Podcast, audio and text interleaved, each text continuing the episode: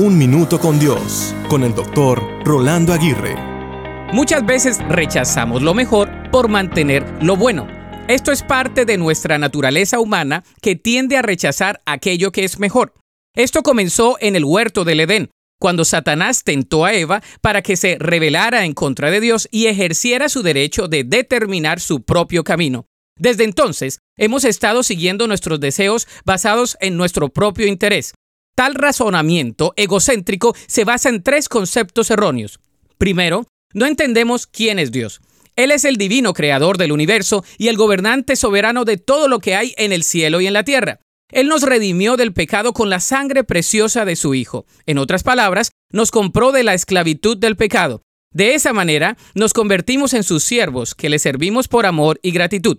En segundo lugar, no entendemos por qué estamos aquí. Fuimos creados para adorar y servir a Dios. Este es nuestro destino y la manera como lo glorificamos. Tercero, no entendemos el gran propósito de Dios en el mundo. Él está edificando su reino y nosotros hemos sido comisionados para participar en este proceso, ministrándonos unos a otros y proclamando el Evangelio tanto cerca como lejos. El no servirle a Dios es rechazar una vida gratificante y de bendición perderemos más si seguimos nuestro camino egoísta y sin propósito. La Biblia dice en el Salmo 37:23, el Señor afirma los pasos del hombre cuando le agrada su modo de vivir. Para escuchar episodios anteriores, visita unminutocondios.org.